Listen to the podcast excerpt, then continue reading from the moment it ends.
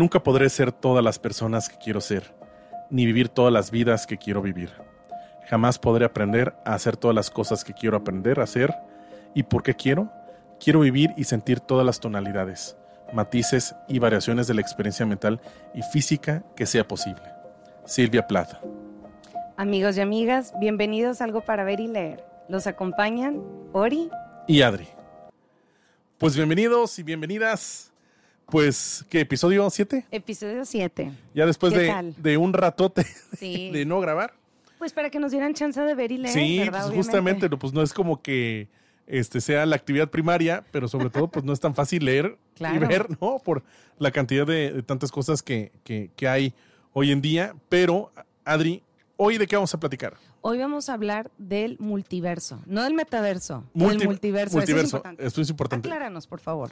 Adriana, tú, cuando empezamos a platicar sobre de qué iba a ser el episodio, tú como profesora académica te metiste así a las entrañas y, a ver, explícame, ¿qué es el multiverso? Bueno, y primero que nada, ¿cómo llegamos al tema? Ah, y fue gracias a ti, porque me acuerdo que estábamos hablando del episodio, el tema que íbamos a elegir, y como que no, nos ponemos muy de acuerdo y luego me dijiste, a ver, ¿qué estás leyendo ahorita? Te dije el libro y de ahí salió la idea. Ah, claro.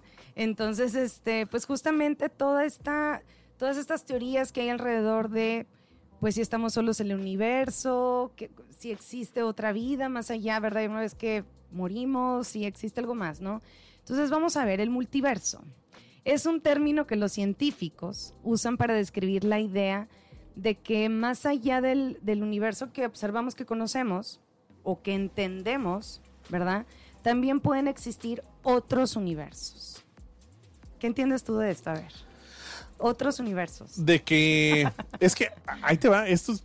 Eh, pues, pues, pues suena muy complicado, pero básicamente es, es complicado de, eh, que existe otra versión de este planeta, de este universo, de, de, de, tú, de ti, de todos. De Pero en otro, pues en otro lugar, ¿no? Existe otro Ori, existe otra Adri. Ajá. Eh, ¿Cuántas dimensiones recuerdas o conoces? En el plano de que nosotros vivimos, ya ves que son cuatro, cuatro dimensiones. Son cuatro dimensiones, ajá. Bueno, en, un libro que propongo hablan de una quinta dimensión y en otras teorías, ya con científicos de verdad, obviamente, hablan de que existen hasta 10 10 multiversos, o sea, 10 10 universos paralelos al que vivimos nosotros. ¡Wow!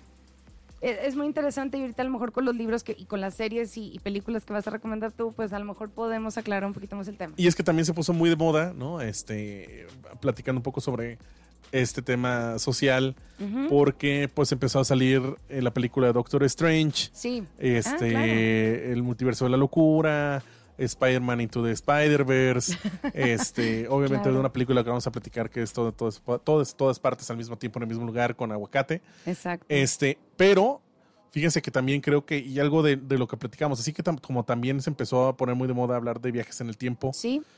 Se empezó a hablar mucho del multiverso, dado a la pandemia. ¿Por qué? Porque esta necesidad de, de, tratar de vivir fuera de la situación que estábamos viviendo durante la pandemia nos empezamos a, imaginar N cantidad de escenarios posibles, ¿no? El que hubiera pasado sí. Entonces eso puso muy de moda en estos últimos dos, tres años a, al multiverso, que no es una idea vieja, que ya lo creo que ya lo hemos platicado. Y viene desde Einstein y luego Stephen Hopkins, ¿verdad? Que tienen hasta, hay muchos libros de él, de la teoría del todo, que es otra, otra, ¿Otra película? peliculona de donde explica la vida de este científico y que justamente eso es lo que pelean ahorita, o sea, en la física, y a lo mejor perdónenos si, si decimos algún concepto equivocado, pues, acuérdense que nada más... Somos profes de conta y finanzas. Tranquilos, entonces, este...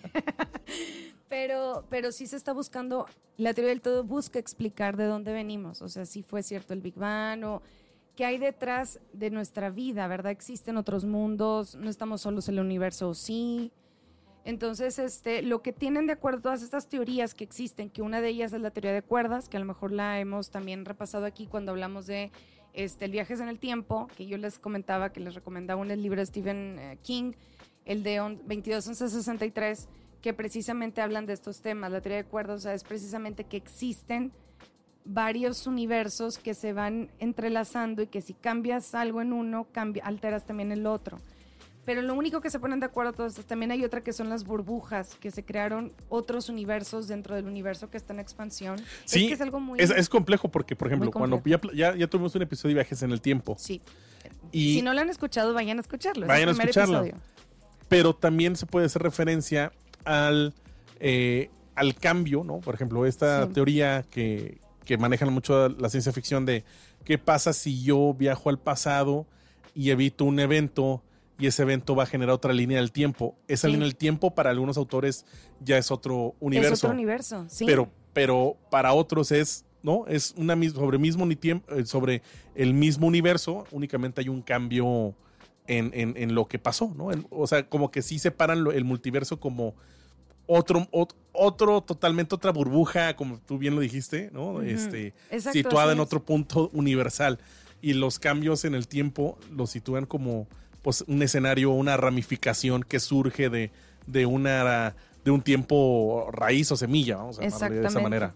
Y nada más, lo único que todas estas teorías tienen en común es que sugieren que el espacio y el tiempo que podemos observar no es la única realidad.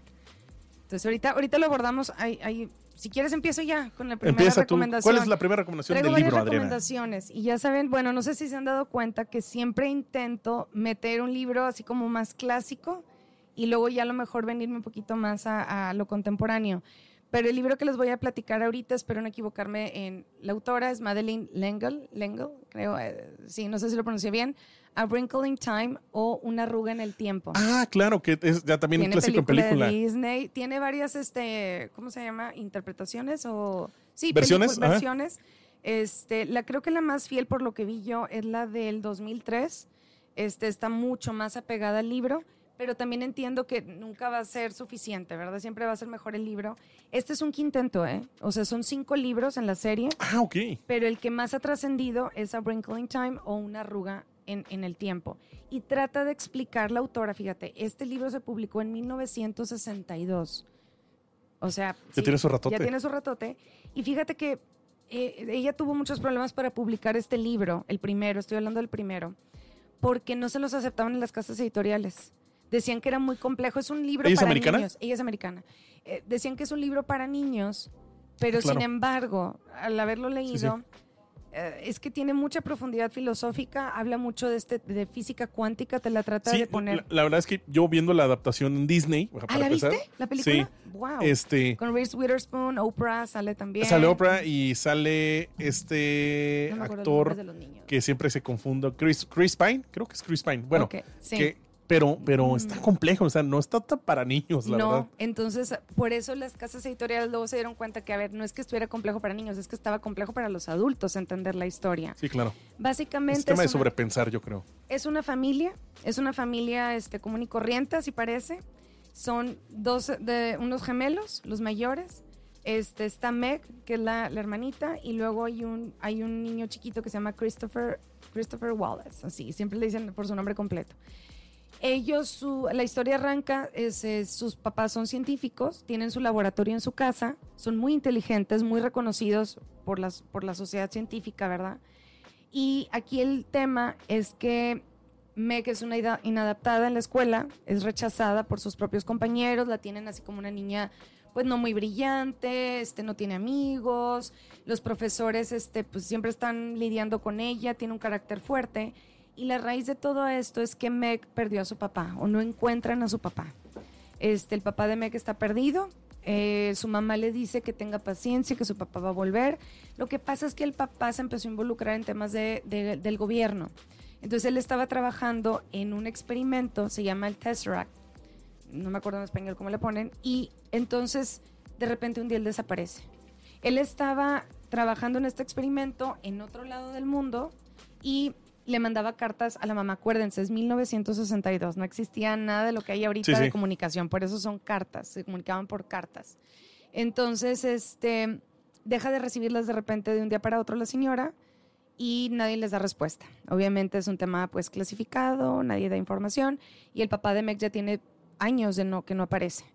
Entonces ella lo quiere encontrar y un día pues conoce a estos seres que se pueden decir que son como ángeles, como estrellas, que están en la Tierra y que vienen a ayudarlos a esta familia para que puedan reunirse nuevamente con su papá. Entonces, el niño chiquito tiene cinco años, Christopher Wallace, y este, y él parecía que no hablaba y el papá, el papá se fue cuando él era bebito todavía, le decía, no te preocupes, tu hermano va a hablar, le decía Meg, él va a hablar y va a tener mucho que decir, él es una persona muy inteligente, porque el papá les hacía exámenes para medir su grado de inteligencia, ¿verdad? Entonces a esta, a Meg, ella, ella era muy buena para matemáticas y el señor le enseñaba cómo este, razonar un problema matemático mucho más fácil y dar respuesta, irse como encontrar atajos. Entonces ella encontraba las respuestas muy rápido de una ecuación o de algo, de por ejemplo la raíz cuadrada de cualquier número te lo podía contestar ella. Pero los profesores, al no ver un proceso de cómo lo sacó, pensaban que se copiaba o que, ¿verdad? Pero, hay chanchullo, Pero realmente era que su papá le enseñó a, a interpretar los números de una manera fácil, rápida y divertida. Entonces, este, por eso no era comprendida, no la entendían en la escuela.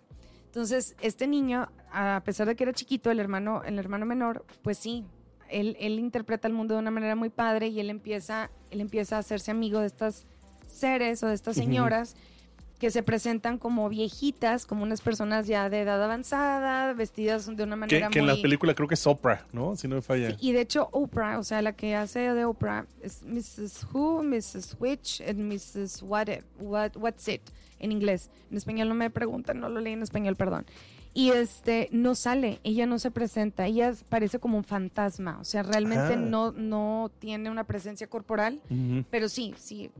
Entonces, bueno, este, y estas personas eh, le ayudan y le, dan las pistas de, es que tu papá estaba trabajando en este proyecto que era los viajes que puedes hacer tú de un punto, de punto A a punto B y te lo explican de manera muy sencilla que, por ejemplo, te ponen una línea, una hormiguita que quiere llegar de punto A a punto B, pues obviamente todos, como entendemos en las leyes de la física, ¿verdad? Es pues que va caminando la hormiguita pero ¿y si hay una arruga en el tiempo donde pueda trasladarse de manera más rápida de A a B? Por eso es este a, Winkling Time. A Winkling Time, sí. Ah. Porque ellos viajan donde está el papá, porque el papá está, digo, que estaba trabajando en este Tesseract, que es un artefacto, es una manera de transportarnos de manera muy rápida a otro universo, a otro mundo. Este, este libro tiene también tintes políticos interesantes que se descubrieron después de una carta que ella le deja a su nieta, que es la heredera de todos los derechos de los libros. Está muy interesante y también lo que pasa es de que el papá se queda encerrado en un mundo que se parece mucho a nuestro mundo. Se me olvidó el nombre del planeta, pero... Sí, pero es como, es algo así como espejo, ¿no? Haz de cuenta. Pero en ese mundo están, se está, está apoderado de ellos una, se llama It The It, ¿haz de cuenta? Y es este, esta, es un cerebro, lo describen así en el libro, que se apodera, hipnotiza a las personas humanas que viven ahí. Creo que, creo que en la película son como robots y no, no, acá son de verdad humanos, pero este ente te hipnotiza y entonces hace, es una crítica a los sistemas totalitarios, a los gobiernos totalitarios. Ah. Sí, tiene también, está muy interesante por ¿De qué año? ¿De qué año era? 1962. Oh, pues empezaba a ver tema socialista, comunista. Claro, estaba muy fuerte el tema de comunismo en, Estados Unidos, recuerda, entonces sí. Y pues bueno, entonces se los recomiendo ampliamente, es un clásico de la literatura, parece como que es para niños, es un cuento para niños, pero realmente creo que se puede disfrutar mucho si los, también los papás o si tienen sobrinos, si se los quieren recomendar, es una muy bonito. Fíjate, fíjate que la película, la verdad es que yo no sabía que tenía una primera adaptación. Sí. ¿No? Sí sabía que eran libros. Ah, perdón. Pero no, no sabía que tuvo una primera adaptación. Sí. La, la última adaptación, si no, si no falla memoria, tuvo que haber sido 2017, 18. Creo que más estás correcto. En Disney. Sí. Y, y le fue mal en taquilla. Eh, sí, le fue mal en taquilla, pero se volvió un clásico ahorita que están en las plataformas. Sí. Oh, es que yo creo que va con lo mismo con el tema de que, oye, la venden como si fueran niños, pero el mismo tráiler no, trae está súper es muy es, es, es, al final del día es como, no sé, Alicia en el País de las Maravillas. Ajá, exacto. Que pues incluso podía ser también una especie de multiverso. Bueno, se ganó el premio de Luis Carroll, no sé, hay un, hay un premio muy importante y justo se lo ganó este libro, también se lo ganó la autora. Porque incluso, ¿no? Este, de hecho, Alicia puede ser otro ejemplo de. El multiverso, ¿no? Porque es eh, el, país de las maravillas y el, detrás del espejo, ¿no? Este, también fíjate que muy bien, y justo lo leí este año, también es muy bueno, se los recomiendo. Entonces, que era un libro para niños, pero trae esta cuestión filosofal existencial muy, muy, muy, muy fuerte. Todos los cuentos traen algo de adulto, ¿no? Que más aprendes tú como adulto. Y creo que esta historia, si ustedes, si son papás, este, o tienen, les digo, sobrinitos o primitos, lo que sea, es una muy buena historia para leerlo y, dialogar con ellos de qué piensan, porque también el tema principal me encanta, que es el amor. El amor filial con tu hermano sí, y también con tus papás y la familia. Entonces deja un mensaje muy, muy bonito. Tiene tintes también cristianos en el, en el libro, que creo que también eso fue una crítica que se lo quitaron en la película al, al ser un mundo más secular y todo esto. Bueno, pero en la historia, en la primera adaptación, en el 2003 sí los toca. Entonces, habla de la figura de Jesucristo, habla de Leonardo da Vinci. Está muy padre porque hay también un ente, hay un ente, hay como The Black Thing, le dicen, que se está apoderando del universo. Y entonces dentro del Black hay, hay planetas en otros universos que ya el Black Thing se Ya está, absorbió, los comió. Ajá. Sí, entonces, y en la Tierra está queriéndolo hacer, entonces su el papá de ella estaban investigando era como hace cuenta una nube negra que se estaba apoderando, se estaba comiendo el universo, se estaba apoderando de él. Entonces, léanlo, muy buena opción, lo leen en dos días, es una lectura relativamente rápida, 190 páginas y está muy bien escrita. Altamente recomendable. Qué padre. No, la verdad es que no me había esperado. Y ella batalló mucho para que se lo publicaran. Creo que tuvo hasta 26 este, veces que se lo rechazaron. Hasta que hubo una casa editorial que dijo, ok, va, nada más que te advertimos, no vas a vender nada, ¿eh? pero lo vamos a publicar.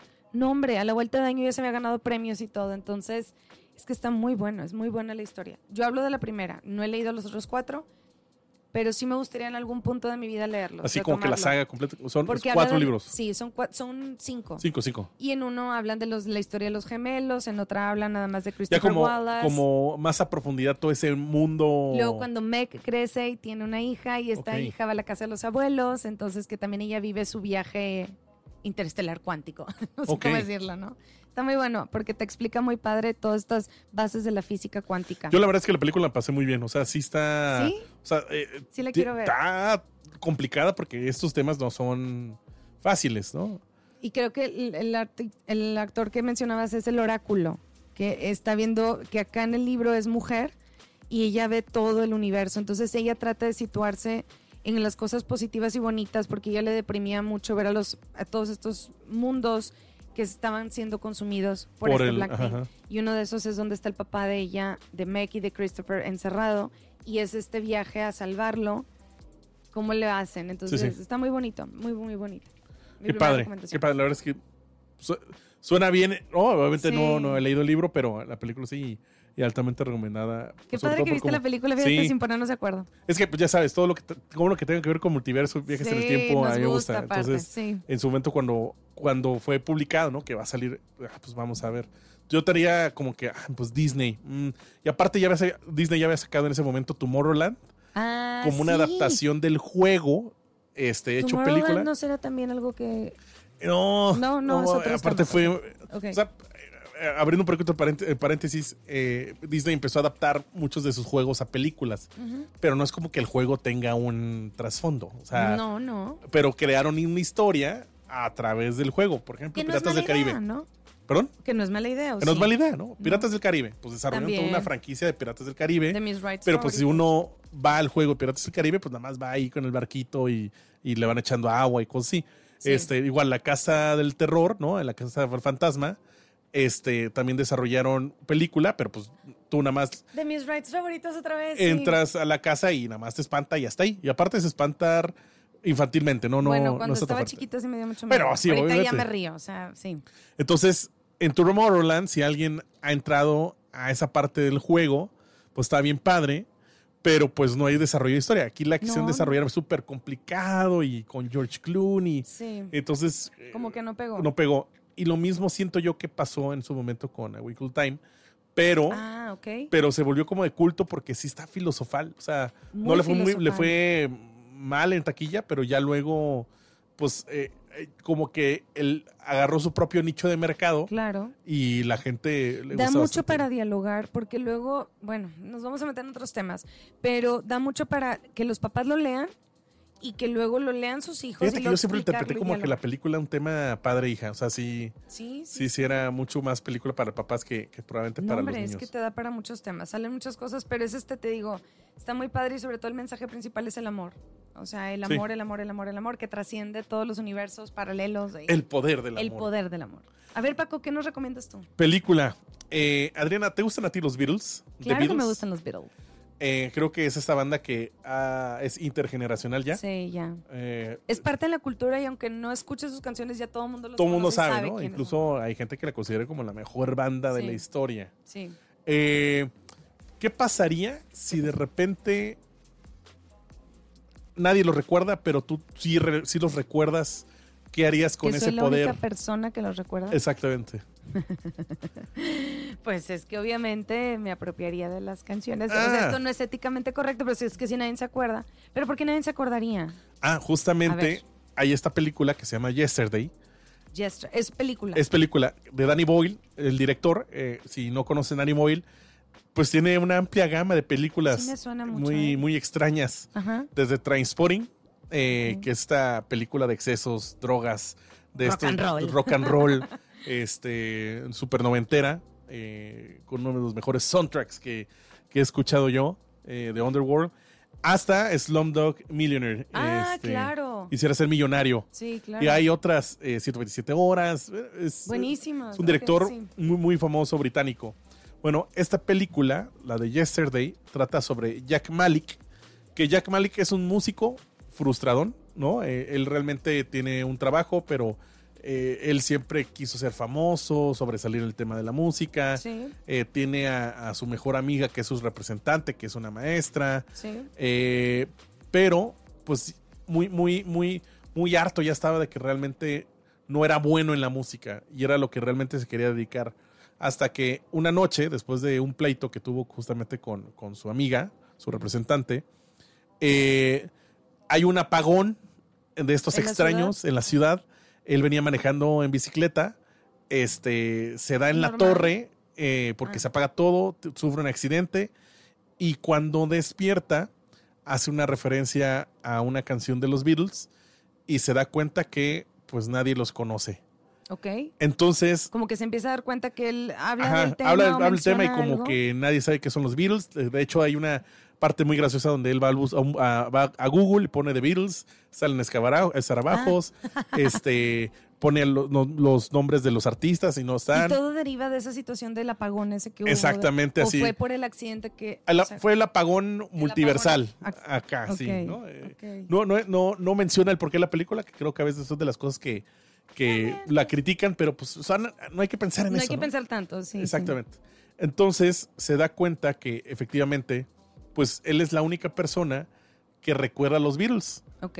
Entonces, ¿qué es lo que empieza a hacer? Mm. Pues obviamente con este fin de ser famoso, empieza a recordar, empieza a grabar todas las canciones de los Beatles. No estaban los discos ni, los, ni, en, ningún lugar. Fue un borrón. En ese universo generado por el apagón, los Beatles no, existían. Ya, ok. Entonces está muy padre porque, pues, eh, los Beatles tienen una canción para todo. Claro. Entonces, eh, por ejemplo, eh, hay, una escena muy padre donde tiene un enfrentamiento con Ed Sheeran, que sale también como parte de ahí del cast, pero sale como Ed Sheeran, o sea, eh, donde hay una batalla donde, a ver quién es el mejor escritor, porque aparte lo están considerando mejor escritor de canciones. Y pues obviamente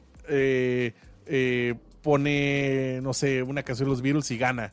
Entonces vuelve muy famoso, muy famoso. Pues sí, como los Beatles. Como los Beatles.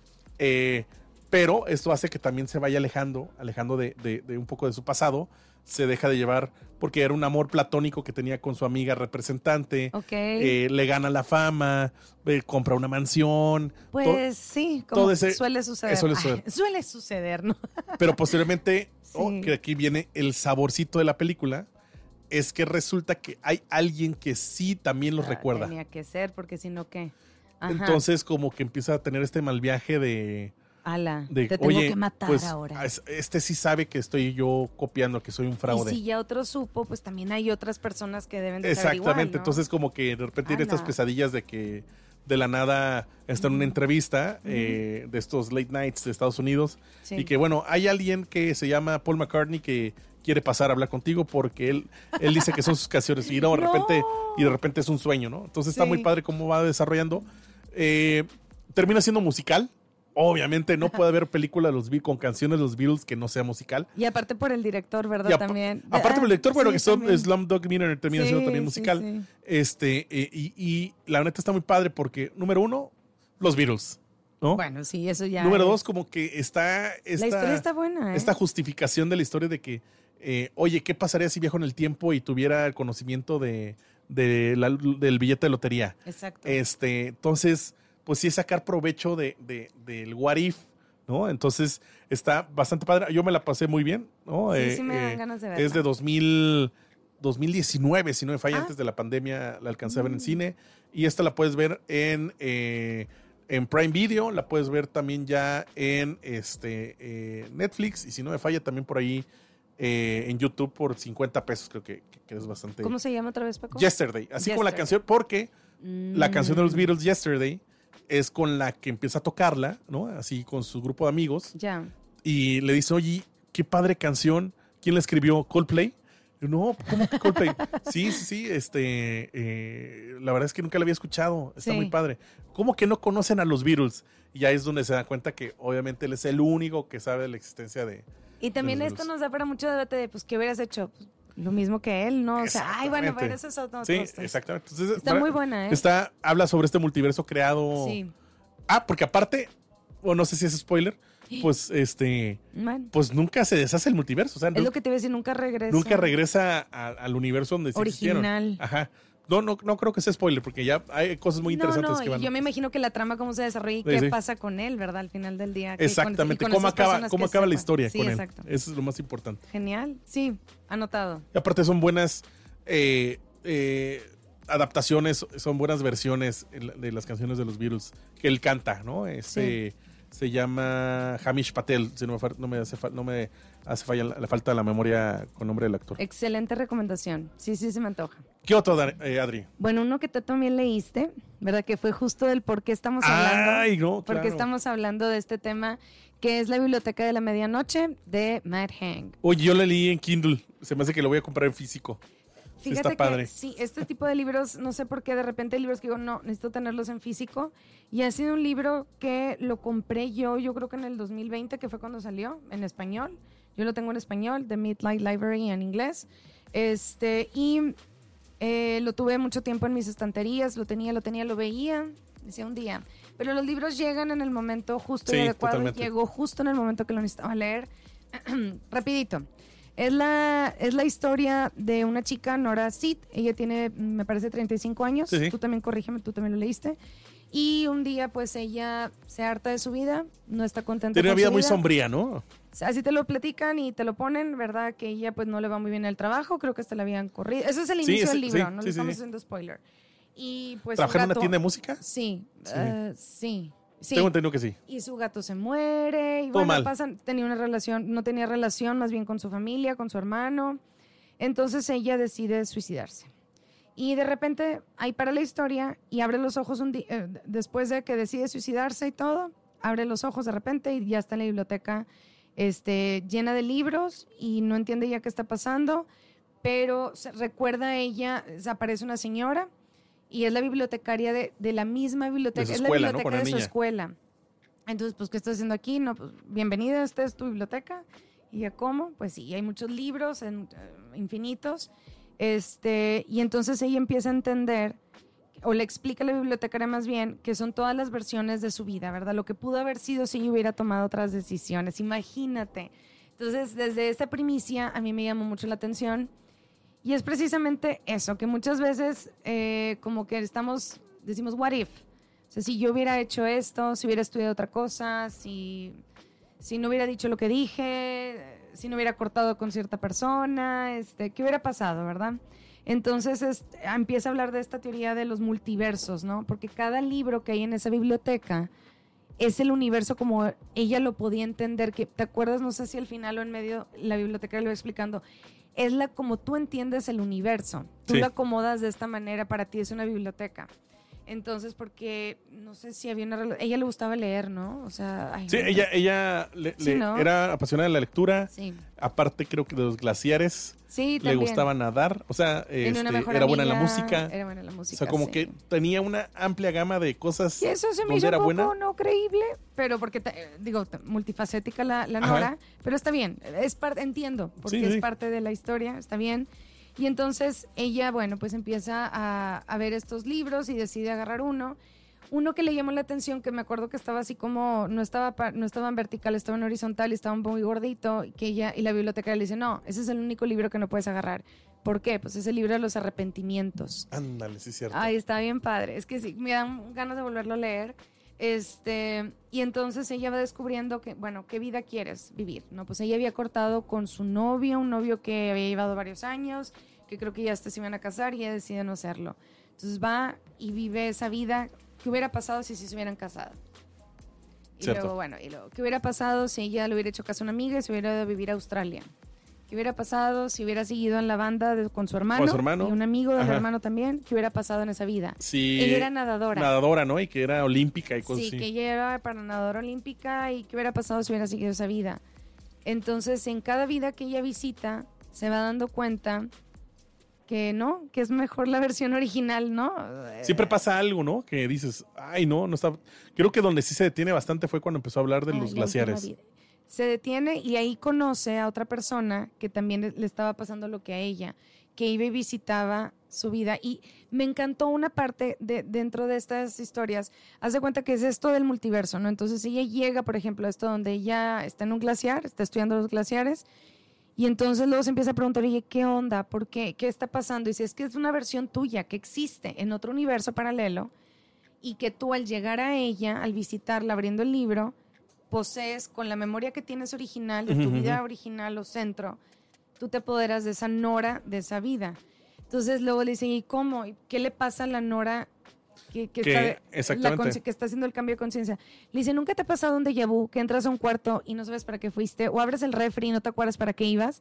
Ese es el momento donde entra, la otra conciencia y el ser multiversal. Exacto, Paco, muy bien, excelente. Ah sé de vinos, sé de vinos. Ahí, ahí, ahí él, me acuerdo, sé de vinos. Me acuerdo que él, la persona que conoce en ese multiverso, en esa versión de ella, él, su, no era una biblioteca, él era una tienda de música. ¿Te acuerdas? Sí. Entonces, este, o era, no, no, era una, como la Blockbuster, ¿cómo se llama? Era, este... Sí, eran películas. Ajá, él, era, él ponía películas, no era tienda de música, perdón. Y bueno, entonces la última vida es donde ella más se, se detiene porque conoce una versión de ella donde estaba tranquila, en paz y que le gustaba, pero a la vez se sentía una intrusa porque esa vida que no era su la vida. construyó. No, no era la Nora original. Ella se regresa y se da cuenta que nosotros tenemos el poder de tomar las decisiones dentro de nuestra vida y que si algo no nos gusta, que nosotros debemos de hacer algo. Y creo que ese es el mensaje poder principal. de cambiarlo. Y que ya lo que pasó es que tenía que pasar así. Es que no quiero desvelar mucho de la trama, pero simplemente lo de su gato, ella se cuestiona. Es que si yo hubiera sido una mejor cuidadora, hubiera estado más tiempo en mi departamento, le hubiera puesto más atención. No, este, y si mi hermano. Entonces ella se da cuenta que no, o sea, que, que no importaba lo que ella hiciera, si tenía que pasar un evento, iba a pasar. Entonces, eso me dejó muy en paz con mi vida. Yo, Adri, dije, sí, hay muchas veces que, ¿por qué hubiéramos tomado esta decisión y si hubiera hecho esto y si hubiera hecho el otro? No, no, no, es que las decisiones que fui tomando me fueron llevando donde estoy ahorita. Y bueno, y si algo no me gusta, pues yo puedo cambiarlo ahorita en el presente, ¿verdad? Para esa versión del futuro mía que yo quiero alcanzar. Entonces, este libro 100% se los recomiendo. Se los he recomendado a mucha gente y lo han leído y les ha gustado. O sea, me dicen, oye, qué bonito sí, la verdad es que tú me lo recomendaste y, me la pasé muy bien leyéndolo. O sea, yo, ah, es más, eh, eh, a mí no me, pasa, no me pasa con frecuencia, pero cuando leo, a veces siempre, leo muy plano. Ok. No sé cómo explicar esto. ojalá que alguien me entienda. Pero con este libro en particular me está imaginando la película. Ándale.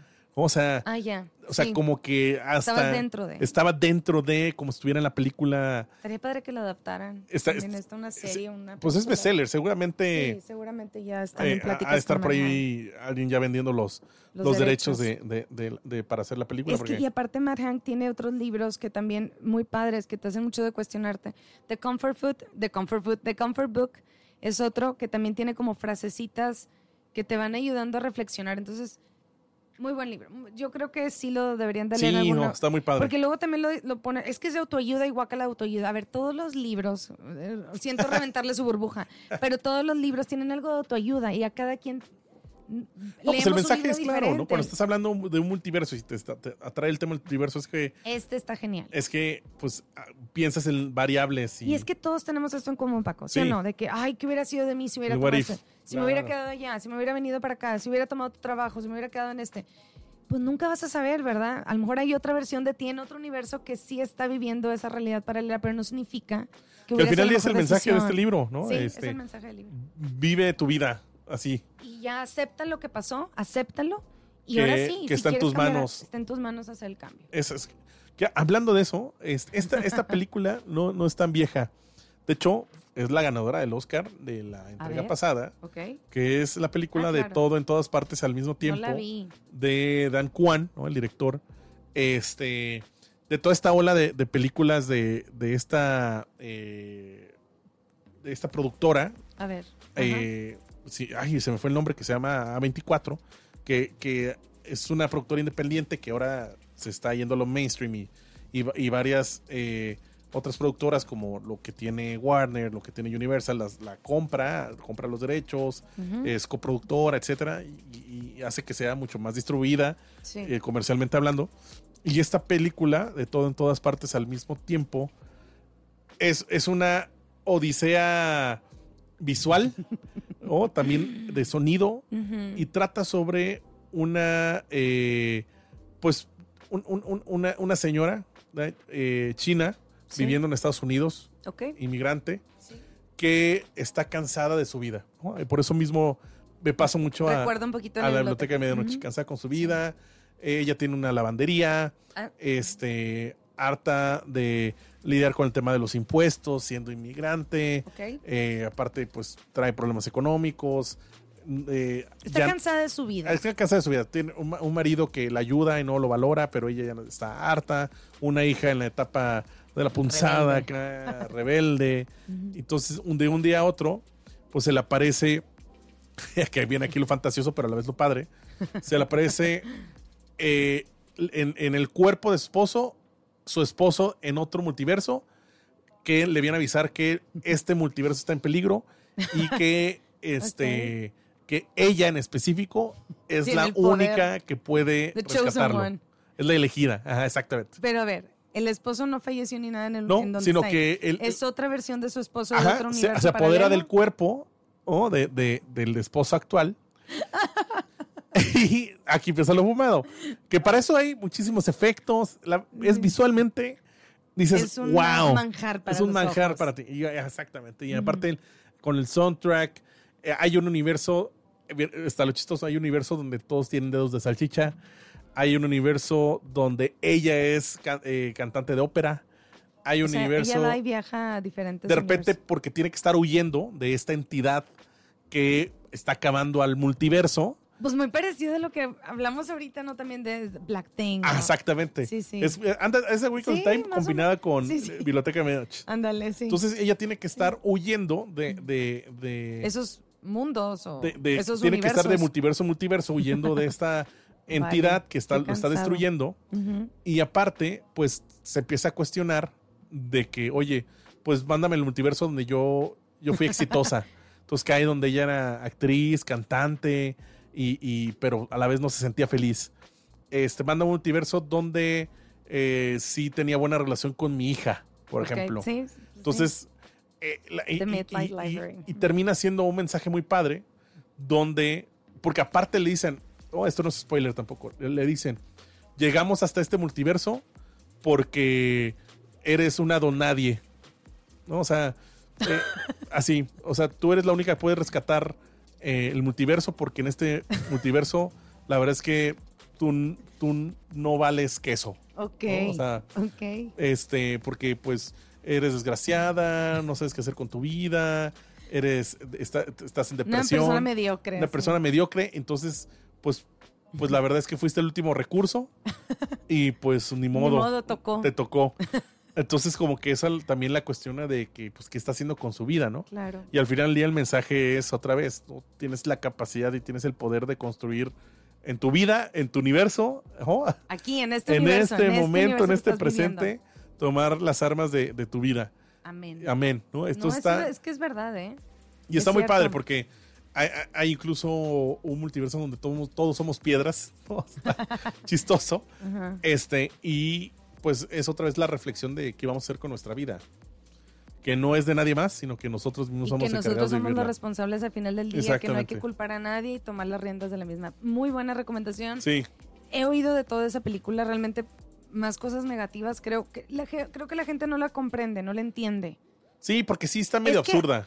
De todo lo que he leído de física cuántica for beginners y luego también un, un libro este de Bill, ay, ¿cómo se llama? él? Bill Bryson, La breve historia de casi todo, también habla de estos temas, ¿no? Que es complejo. Dice, cuando tú crees que le entiendes a la física cuántica es que en realidad no le entendiste nada a este tema, porque el cerebro humano todavía, dicen, no tiene la capacidad Sí, sí. de comprender todo, por eso todavía no se pueden poner de acuerdo de la teoría del todo. Por eso hay muchas Sí, no, pues, teorías obviamente que es ni Stephen infinito. Ajá. pudo descifrarlo, acabar de descifrarlo, ¿verdad? Rapidito, otro libro, porque traigo varios y el tiempo está pasando.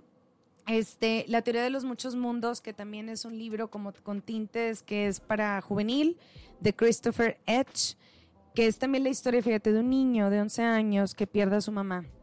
Entonces, él pierde a su mamá y, se- y su mamá era, sus papás también son científicos, súper inteligentes y él no tiene hermanos, se queda solo y entonces empieza a investigar porque él- mucha gente le dice, es que tu mamá se fue al cielo y él entonces está viva o está muerta.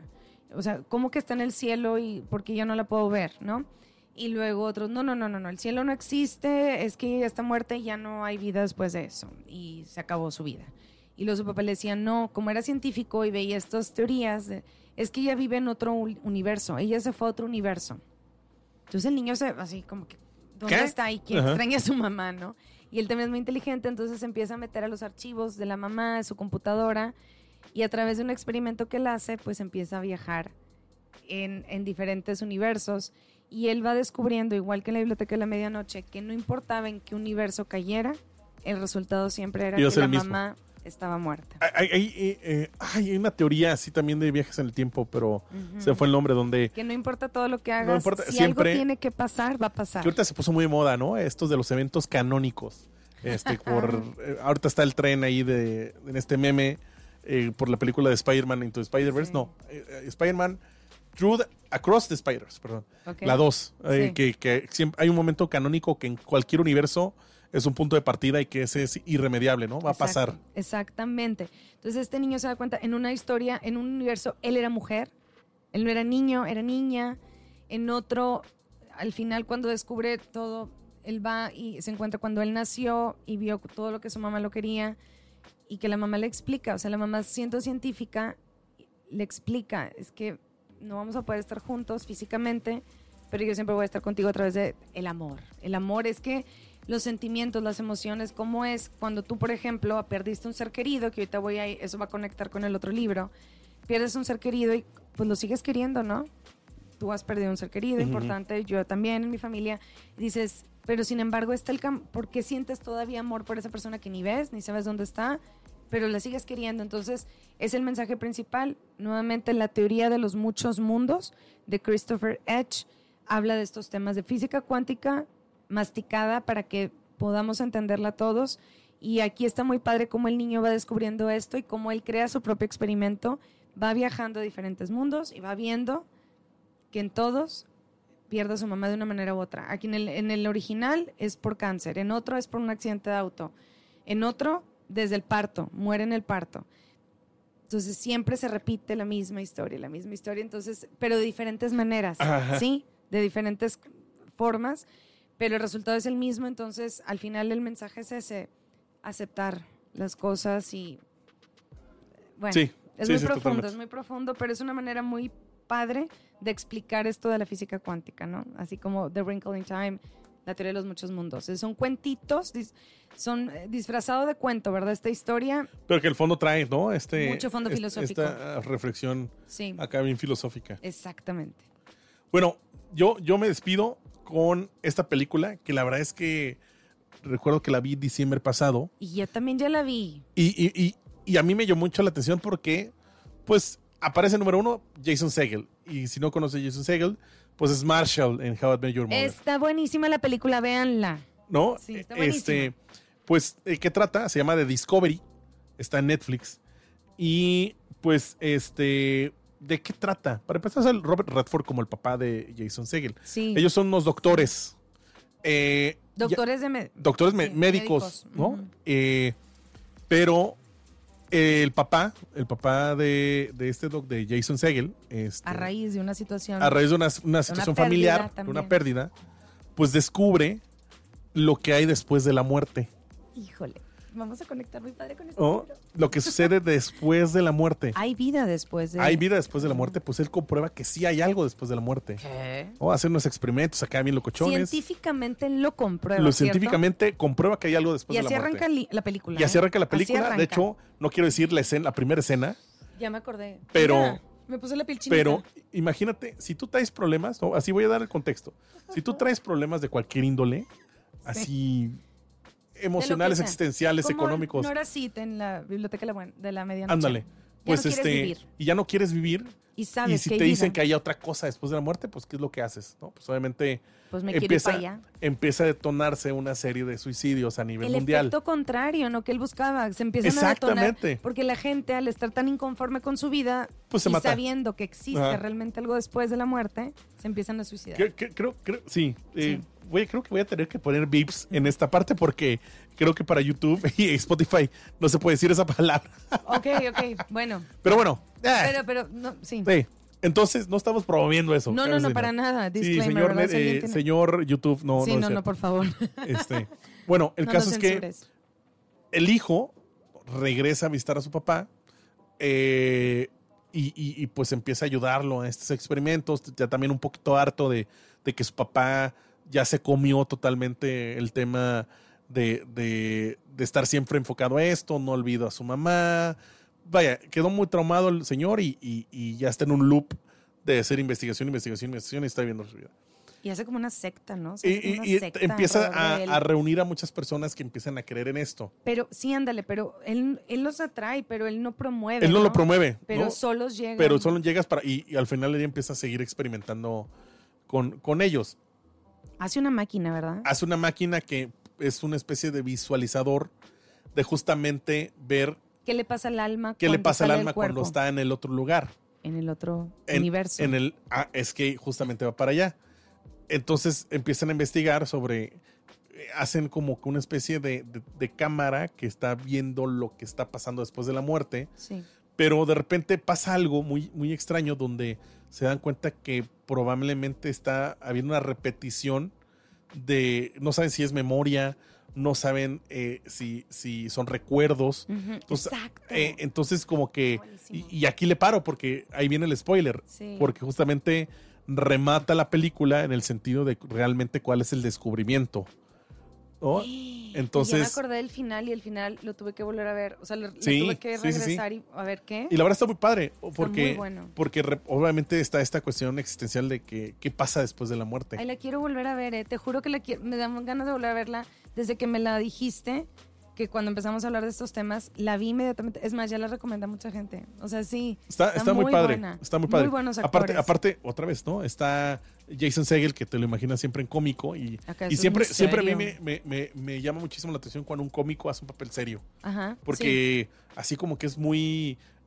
Ah, se va totalmente al, al, al, al opuesto, de cómo actúa un cómico a, una versión ya triste, porque aparte trae una depresión, porque también a él le pasó algo personalmente eh, en su vida. Y me acuerdo que no le gusta decir quién es su papá. O su Por, porque le da pena. Porque su papá es muy, muy famoso. O sea, todo el mundo lo conoce, le han hecho mil entrevistas. Y le da pena porque, oye, pues estás hablando que a él le están echando la culpa del aumento de suicidios en el mundo. sí, el, Está muy padre. Discovery está, en Netflix. De verdad, de verdad, yo la, también la vi y está muy buena. Por último, Cerramos. Adriana. Ya, sí, porque podemos quedarnos hablando mil años. La rueda de la vida de Elizabeth Corbett Ross. Ella es una doctora, ya falleció. Tiene varios libros. Ella es tanatóloga. Fíjate que ella es eh, suiza. Ella nació en Suiza. Ella se empezó a involucrar mucho en temas en la Segunda Guerra Mundial. Ella quería ir a ayudar a la gente y se empezó a dar cuenta eh, a través, digo, ella como médica, que, que los enfermos o a las personas que estaban ya que iban a morir, las dejaban a un lado los doctores. Y es un proceso, es un momento muy importante en la vida de un humano, la muerte, así como el nacimiento, porque digo, sorry, pero la muerte es tan natural como nacer y crecer, es parte de la vida del ser humano, como la conocemos. Entonces ella se empieza a meter mucho en estos temas de la tanatología, que seguramente ya lo han escuchado. Este libro yo llegué a él por la pandemia. Estaba viendo un, a mí me gusta mucho ver BookTube, este, Bookstagram, todo esto, y en un programa estaban recomendando este libro que le cambió la vida a la, una de las personas que estaba Ok. hablando en esto. Lo compré, wow, lo leí y luego se lo compré y se lo regalé a varias personas de mi familia porque justo estábamos pasando un proceso de, de pérdida y entonces me- nos ayudó mucho a reflexionar de justamente ella hace ella no es cristiana, ¿verdad? Eh, Bueno, es que esto es importante porque ella empieza a ver, o sea, ¿qué pasa después de la muerte? ¿Existe vida después de la muerte? Ella llega a la conclusión de que sí existe vida después de la muerte. Entonces, justo lo que Chan, dice chan. Discovery. Sí, sí. Pero ella desde el plano, obviamente también desde lo científico, ella hace muchos estudios en Estados Unidos y en el mundo. ¿Qué pasa con estas personas, Paco? Y sí hay, ¿verdad? Que estuvieron muertos por 30 segundos, 20 segundos, regresan. Y que ¿Qué recuerdan algo, ¿Qué ¿no? pasó? Ajá. El mínimo común denominador, y es donde se me pone la piel chinita, es que todo mundo se quería quedar donde estaba, que era muy feliz, que había experimentado mucha paz, sentían mucho amor, una energía muy, muy, como un calor muy bonito, que luego regresaban y volvían a sentir el dolor y, todas las necesidades del cuerpo, ¿no? Entonces ella, en sus libros, en otros libros que ella tiene, la mariposa es el, sí- es el símbolo que ella utiliza, porque dice es que nosotros nos convertimos en mariposa cuando morimos, porque volamos hacia, nos quitamos este caparazón, este cuerpo que tiene necesidades fisiológicas, ¿verdad? Y emocionales. Entonces te desprendes de esto y ella hace la mención de que todo está conectado en el planeta Tierra. Los animales, el agua, las plantas, el ser humano, todos estamos conectados y todo lo que está pasando también se mete hasta con temas de cambio climático y todo lo que está pasando aquí. Dice, es que todo es consecuencia de lo que no hemos dejado de cuidar a, la- a nuestra tierra, a la madre tierra. Entonces, te digo, ella hace todo este experimento con datos, todo, de que las todas las personas, sin importar la religión, el país, la nacionalidad, ¿verdad? El, el idioma, todas llegaron a la conclusión de que sí habían visto algo más, este, que habían visto familiares, que habían hablado con familiares. Ajá. Este, entonces, eso me hace pensar a mí, pues que sí existe otro plano, ¿verdad? Otro donde Sí, otro. tú no los ves, Ajá. compartimos el espacio, pero es otro tiempo y es otro, es otra, es otro universo, pues, o es otro paralelo y, y que, bueno, eh, léanlo porque si traen, digo, todos es bueno entender. Ella habla hasta las etapas de la muerte que ella entendió y vio después de todos los es- eh, estudios que hizo y de hablar con niños que habían vivido estos temas. Un niño, imagínate, un niño es la cosa más pura, él no te va a mentir y tanto detalle y caían en la misma conclusión de que sí había algo más. Algo más. Entonces, pues con esto cierro, léanlo, Elizabeth Corbler-Ross, Guau, ella tiene qué- varios qué libros. La rueda de la vida. Es muy bueno y aquí vienen las etapas de la muerte, lo que empiezas a experimentar, lo que empiezas a ver una vez que falleces. Y, y bueno, pues, digo, depende de, de la religión o Sí, no sí. religión o lo que ustedes quieran, léanlo con los ojos que quieran y ustedes lleguen a su conclusión, ¿verdad? Pero es un libro que a mí me ha ayudado mucho a entender este proceso del duelo y de que va a llegar un... Nos va a tocar a todos. Sí, sí, nos va a tocar claro. a todos, entonces, bueno. Pues bueno, Adri, la verdad estuvo muy padre, ¿no? Este, sí, nos podemos aquí quedar sí, mucho tiempo. Es un tema filosofal, existencial, Sí, este, fumadón, ¿no? Este, pues obviamente, sí. pues otra vez habla mucho sobre la reflexión general que creo que conservan muchos libros de vive tu vida, Vive tu vida en el presente, en el disfruta. presente, esta es tu vida, ¿no? Este, También re- responsabilízate de tus actos, de que tú eres el único, ¿verdad? Dueño de tu vida, o sea. Fíjate, fíjate que, que por ahí hay- hay un, un speaker eh, catalán muy famoso que se llama Víctor Coopers, que describe la vida como una, un juego de cartas, ok. ¿no? De, de que, pues, al final del día, cuando empiezas a jugar cartas, tú no vas a elegir el mejor eh, el mejor juego, La ¿no? mejor partida, sino que la- el, el destino te dice Te y te manda esas cartas. Y tú hay Y, que hacer- y tú Mm. tienes que hacer el juego perfecto con las cartas que te dan. Híjole, en este caso, eso la también vida. hablan en The Wrinkle in Time, de que la vida, es- ya ves que un soneto tiene ciertas peculiaridades, o sea que te da el universo, Dios, lo que sea, la libertad, el libre albedrío, ¿no? Pero dentro de ciertas, Ajá. ¿cómo se puede decir eso? De ciertos limitantes, ¿no? La limitante, bueno, tu cuerpo, el espacio que ocupas, el universo, etcétera, o el país donde vives, o el X. Pero ella te habla de eso, de que tú eres libre de elegir hacer tus versos de acuerdo a cómo debe de ser un soneto, ¿no? Que tiene que cumplir con ciertas reglas gramaticales y que tiene que rimar y que tienen que ser tantas sílabas. Pero tú tienes libertad de escoger las palabras, de escoger la rima. Ay, es lo que más Sí, o menos acabas sí, sí, de decir. Me hiciste otra vez recordar el libro. Entonces, sí. Lean, lean de estos temas porque es algo que nos atañe a todos y que es muy interesante. Muy Totalmente. interesante. Bueno, Adri, y listo. sobre todo, recuerden que aquí en este podcast te vamos a dar algo para ver Y leer. Nos vemos en el siguiente episodio. Gracias. Bye.